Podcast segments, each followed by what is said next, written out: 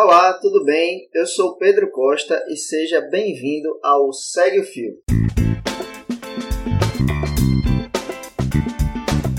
Esse é um programa do Midcast, onde são materializados em podcast as populares threads do Twitter, em episódios de no máximo 8 minutos. Se você não sabe do que eu estou falando, thread é uma sequência de vários tweets abordando um tema específico, onde apenas 280 caracteres não seriam suficientes. Esse formato aqui será sempre com uma pessoa narrando e pode ser algum convidado, algum integrante do Midcast ou a própria pessoa criadora do fio. Vale lembrar que o conteúdo a ser reproduzido aqui sempre será com autorização prévia do autor. Hoje iremos conferir a thread do Luiz Antônio Simas, o arroba Simas Luiz. Ela foi publicada no dia 15 de abril de 2019 e fala sobre a relação que o aniversário de uma tragédia tem com o que acontece hoje no futebol brasileiro. Vem comigo e segue o filme.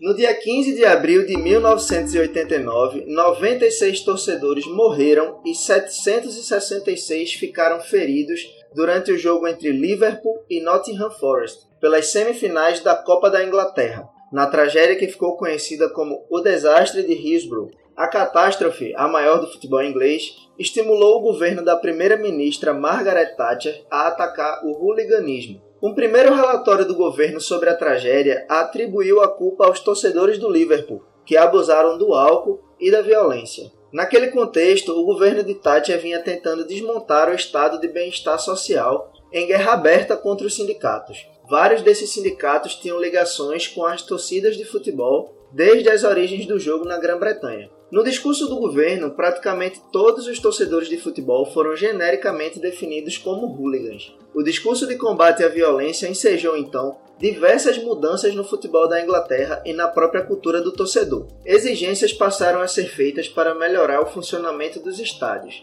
desde a obrigatoriedade de lugares marcados para torcedores sentados à melhoria do acesso. O preço dos ingressos aumentou de forma significativa, afastando o torcedor de baixa renda das novas arenas. Ao mesmo tempo em que o processo de asepsia ganhava terreno, os principais clubes do país romperam com a Football League e criaram a Premier League, buscando de imediato autonomia para negociar a transmissão dos jogos para a televisão e os contratos de patrocínio. A cereja do bolo foi o acordo com o magnata das telecomunicações Rupert Murdoch e o contrato para que a Sky TV assumisse a transmissão dos jogos. O dinheiro do contrato trouxe recursos inimagináveis para os clubes. Por outro lado, veio acompanhado de estratégias ancoradas em um princípio: o futebol deve ser cada vez mais moldado à lógica da televisão, inclusive em relação às características do jogo. A cobertura da TV veio com ângulos de câmera inusitados, repetição constante de jogadas, exploração de imagens ressaltando o contato físico entre os jogadores e a redução do tamanho do campo para reforçar esse contato. Passaram a ocorrer jogos praticamente todos os dias para atingir a demanda dos assinantes. Tudo isso escancara a estratégia que norteia a nova era, a asepsia dos estádios transformados em arena multiuso restringe o público presente a uma parcela com poder aquisitivo maior. Ao mesmo tempo, se popularizam as transmissões televisivas, retirando dos estádios boa parte dos torcedores com o perfil mais popular, que passarão a assistir os jogos em bares, nas suas casas, etc. O torcedor da nova ordem do futebol deve estar na frente da televisão. Dentro das arenas devem estar os consumidores do produto futebol, conforme o jargão empresarial. Ponderações podem ser feitas sobre o caso inglês.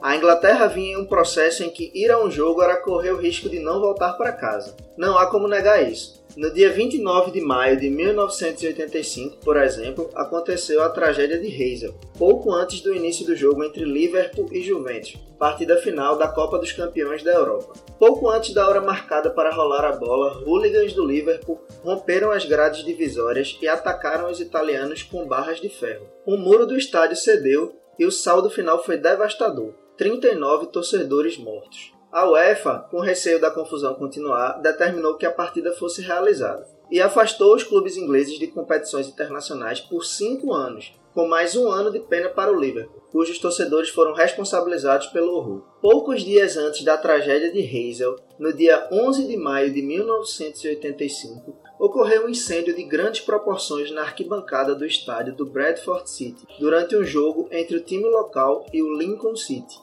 O saldo final foi de 56 mortos e 265 feridos. Por outro lado, o governo Thatcher especialmente atacou o futebol com objetivos mais profundos, ligados à disciplinarização e contenção das massas urbanas, em confrontos com os sindicatos de trabalhadores.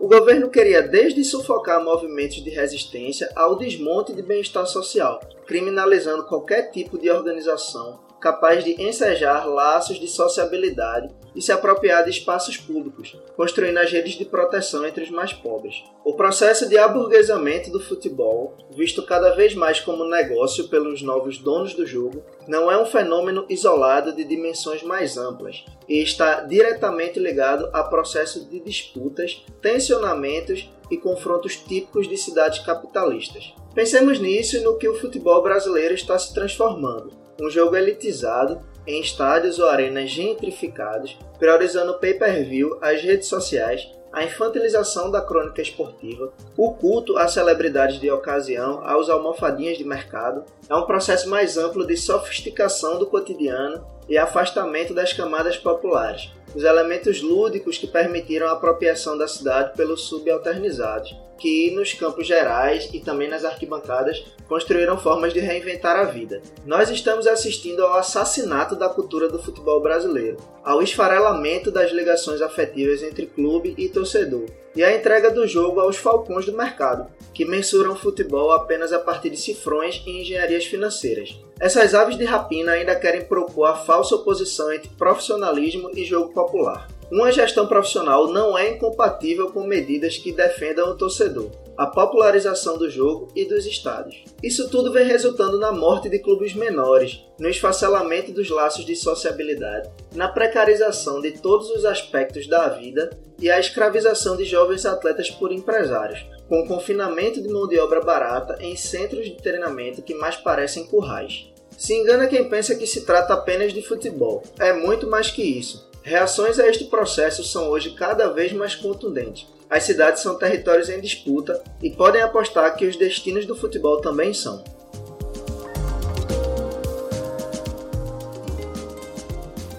Lembrando que o link para essa thread está na descrição desse episódio. Se você quiser me seguir no Twitter, o meu perfil é o pcostaln. Eu faço parte do podcast Sindicato da Bola, que discute futebol, cultura e política. E se você curtiu mais um Segue o Fio ou tem alguma sugestão de conteúdo para esse formato, é só mandar pelo Twitter ou Instagram no perfil Midcast, o arroba podcastmid. Valeu e até a próxima!